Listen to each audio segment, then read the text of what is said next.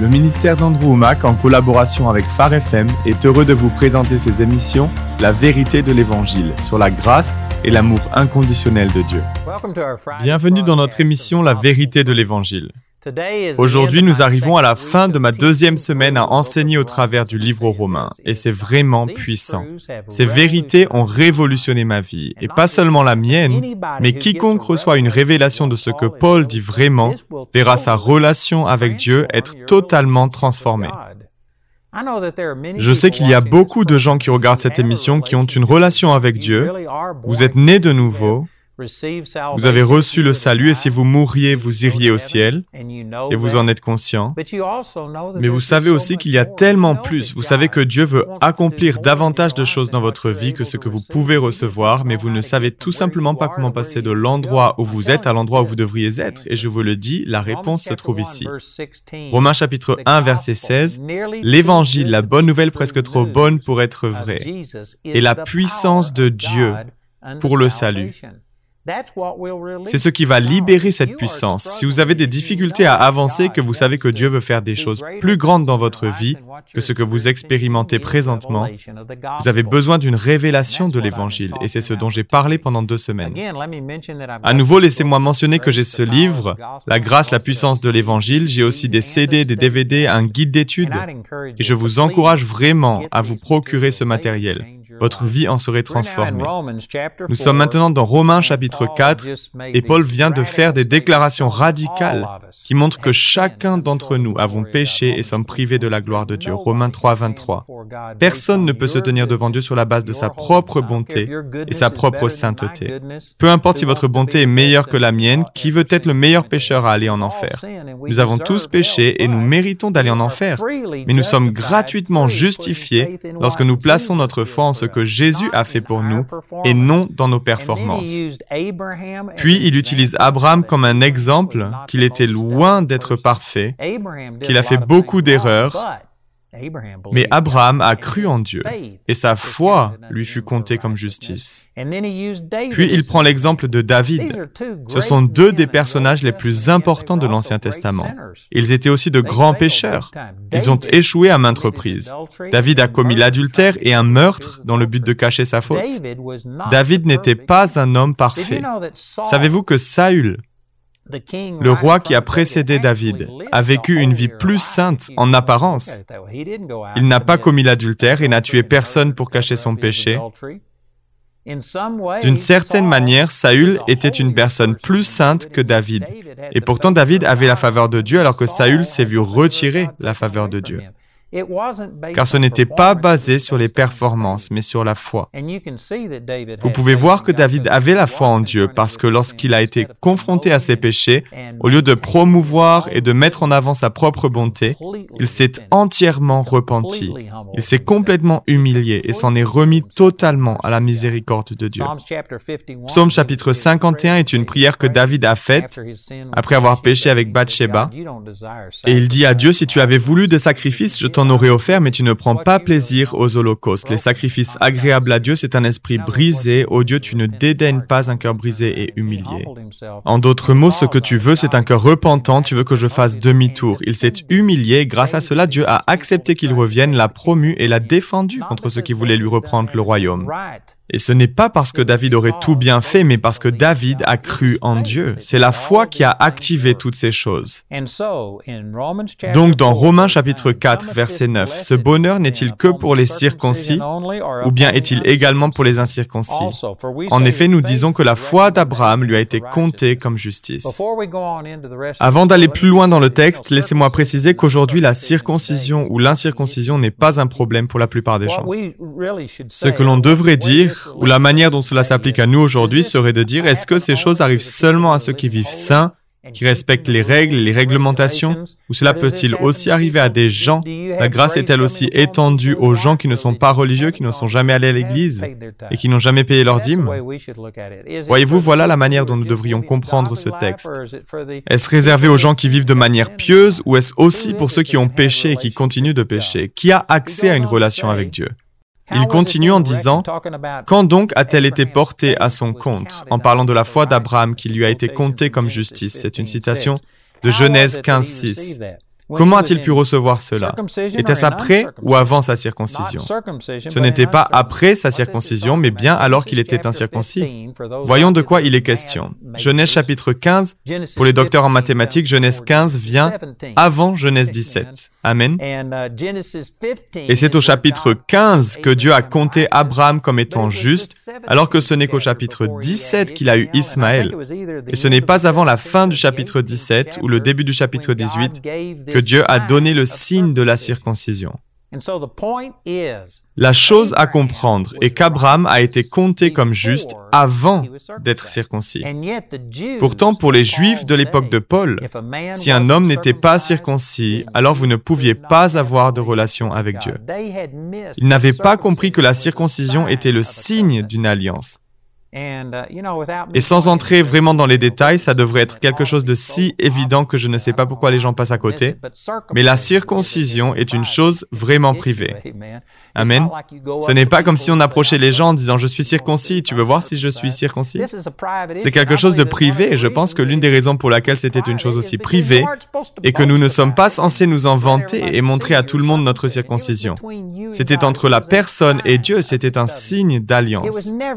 Ça n'a jamais été censé être quelque chose dont on se vante, dont on s'enorgueillit et que l'on montre à d'autres personnes. C'est tellement évident, il vous faut le comprendre. Mais Abraham a été rendu juste aux yeux de Dieu bien avant de recevoir ce signe de l'alliance, le scellé de la circoncision. Donc c'est là que Paul veut en venir. Si vous aviez à être circoncis, et encore une fois, ce cas particulier n'est pas un problème pour la plupart des gens aujourd'hui, mais disons plutôt si vous aviez à être saint, si vous aviez à respecter chaque règle avant que Dieu puisse vous accepter, alors Abraham n'aurait pas pu être accepté. Mais Abraham a été accepté et juste aux yeux de Dieu avant d'avoir reçu ce signe de l'alliance. Donc la conclusion est évidente. Abraham a été considéré comme juste avant d'avoir assouvi les demandes de la loi. David était juste devant Dieu, bien qu'il ait brisé la loi de manière radicale. Il n'a pas offert de sacrifice et n'a pas payé pour ses péchés à la manière de l'Ancien Testament. Et vous savez, certains diraient aujourd'hui, eh bien, il aurait dû faire toutes ces choses. Mais à nouveau, la loi n'était qu'une ombre des choses à venir. Elle nous a montré notre péché et les sacrifices n'étaient également que des ombres, des images du temps où Jésus viendrait payer pour nos fautes. Jésus était l'agneau de Dieu qui a ôté les péchés du monde et la loi de l'Ancien Testament avec ses sacrifices était une image, ce n'était que des symboles, des images. David a vu au-delà du symbolique et est entré au cœur de la question. Il s'est humilié et s'est mis en règle avec Dieu sans offrir tous les sacrifices requis. La raison pour laquelle Paul met ces choses en avant est pour montrer aux gens que même dans l'Ancien Testament, personne n'a eu une relation avec Dieu basée sur ses performances. Vous ne pouviez pas le mériter. Abraham ne l'a certainement pas mérité, il a été rendu juste devant Dieu avant de recevoir le signe de la circoncision. David ne l'a pas mérité, il a été rendu juste devant Dieu parce qu'il s'est humilié et a placé sa foi en Dieu, non parce qu'il a accompli tout ce qui lui était commandé. Donc il est dit au verset 12, Abraham est devenu le père des circoncis, qui ne se contente pas d'être circoncis, mais qui marche aussi sur les traces de la foi de notre ancêtre Abraham quand il était encore incirconcis. À nouveau, pour nous, la circoncision n'est pas un problème comme elle l'était à leur époque, mais la circoncision était le signe majeur de l'alliance que les hommes juifs devaient accomplir. Et si vous n'étiez pas circoncis, vous étiez rejeté, vous pouviez être mis à mort. C'était quelque chose de central. Aujourd'hui, il y a certaines dénominations où c'est le baptême d'eau. Et il y a d'autres dénominations où ce n'est pas seulement le baptême d'eau, mais le baptême d'eau au nom de Jésus. Et il y a d'autres groupes où il faut passer par tous ces rituels, célébrer telle ou telle fête, le carême et j'en passe, toutes ces choses auxquelles on s'accroche Et à la place qui leur revient, certaines de ces choses sont valides. Mais il y a des gens qui dépassent le côté symbolique, l'obéissance, les vertus de l'obéissance, et qui deviennent rigides, légalistes. Il faut faire ces choses d'une certaine manière, et ils passent complètement à côté de la grâce de Dieu. Et juste ici, c'est ce dont il est question. Abraham est devenu le père, non seulement des circoncis, il s'agit des juifs, mais aussi de ceux qui ne sont pas circoncis, mais qui ont la même foi qu'Abraham. Laissez-moi revenir en arrière. J'ai passé ces versets, mais je vais vous les lire. C'est vraiment super. Ce passage est dans Romains chapitre 2 au verset 25. Certes, la circoncision est utile si tu mets en pratique la loi, mais si tu la violes, ta circoncision devient incirconcision. À nouveau, on pourrait dire aujourd'hui, votre bonne manière de vivre, votre vie sainte, le fait que vous fassiez ce qui est bien vous sert. Si vous placez votre foi en Jésus et que vous voulez empêcher à Satan d'avoir une porte ouverte dans votre vie. Mais si vous placez votre foi dans votre propre bonté, alors c'est même à votre désavantage. Votre foi n'est pas au bon endroit et le fait de placer votre foi dans votre propre justice sera un obstacle pour vous. Il continue en disant au verset 25, Certes, la circoncision est utile si tu mets en pratique la loi, mais si tu la violes, ta circoncision devient incirconcision. Si donc l'incirconcis respecte les commandements de la loi, son incirconcision ne sera-t-elle pas comptée comme circoncision? Ainsi, l'homme qui accomplit la loi sans être circoncis physiquement ne te condamnera-t-il pas, toi qui la transgresses tout en ayant la loi écrite et la circoncision? Puis écoutez ceci, c'est très offensant. C'est très offensant pour les gens de son époque et c'est offensant pour les gens d'aujourd'hui, les gens religieux de notre époque. Le juif n'est pas celui qui en a l'apparence et la circoncision. Ce n'est pas celle qui est visible dans le corps, mais le juif, c'est celui qui l'est intérieurement et la circoncision, c'est celle du cœur, accomplie par l'esprit et non par la loi écrite. La louange que reçoit ce juif ne vient pas des hommes, mais de Dieu. Ce sont réellement des déclarations radicales. Vous savez quoi, je ne suis pas physiquement juif. Je ne suis pas juif de naissance, mais je suis juif par la nouvelle naissance. Je suis un vrai enfant de Dieu. Je suis de la foi d'Abraham. C'est la foi d'Abraham qui l'a rendu juste et non l'acte de circoncision. Ce n'était qu'un signe extérieur. C'est sa foi qui a fait de lui un vrai juif. Et par la suite, il est dit que ceux qui sont les vrais descendants d'Abraham sont ceux qui adorent Dieu en esprit et en vérité, et je suis un vrai juif. Alors cela est offensant pour ceux qui sont juifs dans le naturel et qui regardent à leur nationalité afin de s'établir comme étant le peuple de Dieu. Mais la Bible enseigne que le juif, ce n'est pas celui qui en a l'apparence et la circoncision, ce n'est pas celle qui est visible dans le corps. C'est une question de cœur. Et je suis né de nouveau, mon cœur a été transformé et je suis un vrai descendant d'Abraham. Je suis un vrai juif. Et cela est offensant pour beaucoup de gens. Mais c'est ce que la Bible dit. Et je fais partie de l'alliance. Et les promesses de Dieu sont aussi pour moi. Au verset 13, Romains chapitre 4, verset 13. En effet, ce n'est pas par la loi que la promesse de recevoir le monde en héritage a été faite à Abraham ou à sa descendance, mais c'est par la justice de la foi. Et si vous lisiez Galates chapitre 3, le chapitre parle d'Abraham et de sa descendance au singulier, sans S. Il n'y en a qu'une. Ce n'est pas au pluriel, ce n'est pas une descendance physique, mais une seule descendance. Il ne s'agit que d'une personne, et il me semble que c'est dans Galates chapitre 3 au verset 16 qu'il est dit que cette descendance est Christ. Les promesses ont été faites à Abraham et à sa descendance, au singulier, une personne spécifique, Jésus, qui est un descendant d'Abraham, et Jésus est devenu l'accomplissement de toutes ces promesses qui avaient été faites à Abraham. Et maintenant que je suis en Christ et que j'ai accepté Christ, je suis la descendance d'Abraham. Je suis l'accomplissement de ces choses. Je suis en Christ. Christ est la descendance, je fais partie de lui et ses promesses sont maintenant miennes. À nouveau, cela est extrêmement offensant pour les gens qui placent leur confiance dans les choses physiques, naturelles, que ce soit le fait d'être un descendant physique d'Abraham ou les gens qui pensent être saints, qui placent leur confiance dans leur propre bonté et pensent mériter quoi que ce soit. Lorsque vous commencez à dire que placer votre foi en Jésus Jésus fait de vous un héritier de cette alliance, c'est très offensant pour certains. Je vous garantis que les gens de l'époque de Paul étaient profondément offensés par ce qu'il disait, mais ils n'avaient pas honte de dire que ces choses sont vraies. Et il continue en disant au verset 14, Car si l'on devient héritier par la loi, la foi est dépourvue de sens et la promesse sans effet. Rappelez-vous que Genèse chapitre 15 verset 6 dit qu'Abraham eut confiance en l'Éternel qui le lui compta comme justice. La foi est ce qu'il a mis en règle devant Dieu. Et si c'est la loi, votre naissance physique, l'acte de la circoncision ou n'importe quel autre acte de sainteté, si c'est ce en quoi vous placez votre confiance pour être mis en règle avec Dieu, alors votre foi est dépourvue de sens et la promesse sans effet.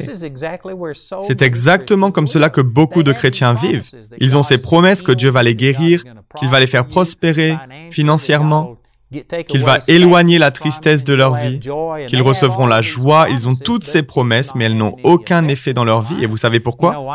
Parce qu'ils essaient d'obtenir ces promesses au travers de leur propre bonté. Ils placent leur foi dans ce qu'ils font au lieu de la placer dans ce que Jésus a fait. Ou une autre variation est de placer sa foi en ce que Jésus a fait, mais d'y ajouter aussi nos actions. Cela ne fonctionnera pas. C'est soit tout Jésus, soit tout vous, mais ce n'est pas une combinaison des deux. Il vous faut placer votre foi en ce que Jésus a fait. Si vous essayez d'obtenir les promesses au travers de vos œuvres, alors votre foi est dépourvue de sens et la promesse sans effet. Au verset 15, en fait, la loi produit la colère de Dieu, puisque là où il n'y a pas de loi, il n'y a pas non plus de transgression.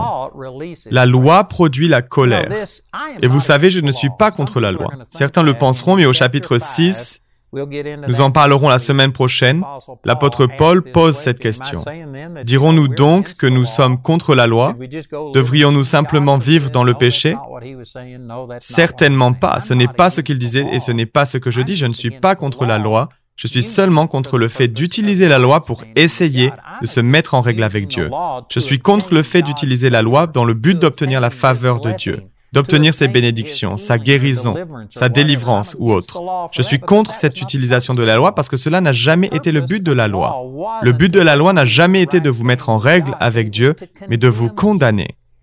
Nous avons déjà utilisé certains de ces versets. Romains 3, 19 dit que la loi a été donnée afin que toute bouche soit fermée, pour rendre nulles toutes vos excuses et que le monde entier soit reconnu coupable devant Dieu.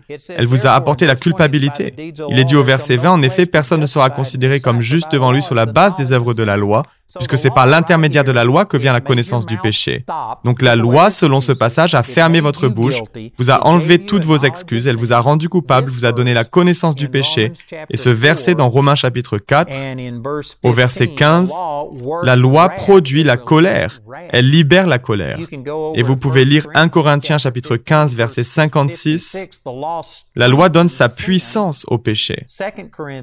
2 Corinthiens chapitre 3, verset 7, dit que la loi est le ministère de la mort, gravé avec des lettres sur des pierres. Elle a donc apporté la mort et au verset 9, il est dit que c'était un ministère de la condamnation. Alors que le Nouveau Testament, Romains chapitre 8, verset 1, dit qu'il n'y a donc maintenant aucune condamnation pour ceux qui sont en Jésus-Christ. Pourtant, la loi a amené la condamnation. La loi n'est pas pour nous qui sommes des croyants du Nouveau Testament. Pensez simplement à ce que je viens de dire. La loi a fermé votre bouche, elle a ôté toutes vos excuses, elle vous a rendu coupable, la loi vous a donné la connaissance du péché, elle a produit la colère, elle a donné sa puissance au péché. La loi tue. et elle condamne. Comprenez-vous que la loi n'a pas été donnée pour produire du positif? Alors dans un sens, elle a produit quelque chose de positif, car ce qu'elle a fait, c'est de vous condamner de vous montrer votre péché, afin que vous arrêtiez de placer votre confiance en votre propre justice. Elle vous révèle que peu importe votre niveau de sainteté, vous n'êtes pas assez saint, et elle vous amène à la fin de vous-même, afin que vous vous en remettiez à Dieu. Dans ce sens, la loi était bonne, parce qu'elle vous a amené au bout de vous-même, mais elle n'a pas produit quoi que ce soit de bon. Tout ce qu'elle a fait, c'est de vous montrer votre péché, tout ce qu'elle pouvait faire, c'est de vous condamner. Et il est nécessaire d'arriver à comprendre que l'on ne peut pas se sauver sauver soi-même, afin d'arrêter de placer sa confiance en soi-même. Aussi longtemps que vous pensez pouvoir régler le problème par vos propres forces, vous ne vous tournerez pas vers Dieu. Laissez-moi vous demander, quand est-ce que la plupart d'entre vous vous êtes tournés vers Dieu? Était-ce quand tout était parfait dans votre vie? ou était-ce au moment où vous viviez une tragédie ou aviez des problèmes? La vaste majorité des gens se tournent vers le Seigneur lorsqu'ils doivent faire face à la mort à cause d'une maladie, lorsqu'ils passent par un divorce. Vous avez essayé de faire les choses à votre manière, vous avez désobéi au commandement de Dieu, vous avez sombré dans l'alcool, la drogue, vous êtes enchaîné par la pornographie ou la convoitise. La plupart des gens viennent au Seigneur après avoir fait tout ce qui était à leur portée et que ça n'est pas suffi. Alors ils crient à Dieu. Voilà quel était le but de la loi, de vous emmener à cet état d'esprit encore plus rapidement, de vous condamner et de vous montrer que vous ne pouvez pas vous sauver vous-même, que vous avez besoin d'un sauveur. Et si vous utilisez la loi avec cet objectif, c'est super. C'est d'ailleurs exactement ce que dit Timothée, que la loi est bonne, pourvu qu'on en fasse un usage légitime, en sachant bien qu'elle n'est pas faite pour les justes. Qui est juste? Une personne qui a placé sa foi en Jésus. La loi n'est pas pour vous une fois que vous venez à Jésus et que vous êtes né de nouveau. Vous n'êtes pas censé vivre sous la loi car elle vous condamne, elle vous montre votre péché, elle produit la colère, elle apporte la mort et la culpabilité. Vous n'êtes pas censé vivre sous la loi, mais il y a un but à la loi et c'est de vous amener à la fin de vous-même. Et la loi a toujours un objectif sous le Nouveau Testament, pour ceux qui ne sont pas encore en Christ. Elle sert à les amener à la fin d'eux-mêmes, afin qu'ils arrêtent de placer leur confiance en leur propre justice et de commencer à croire en la justice que leur apporte la foi.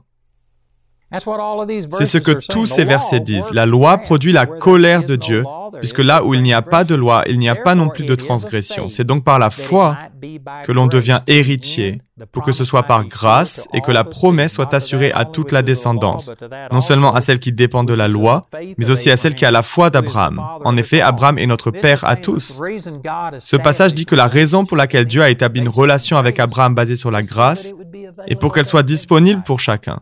Si les seuls à pouvoir avoir une relation avec Dieu sont ceux qui sont parfaits, alors premièrement, personne ne pourrait y avoir accès. Mais imaginons que Dieu uh, accepte d'avoir une relation seulement avec les meilleurs d'entre nous.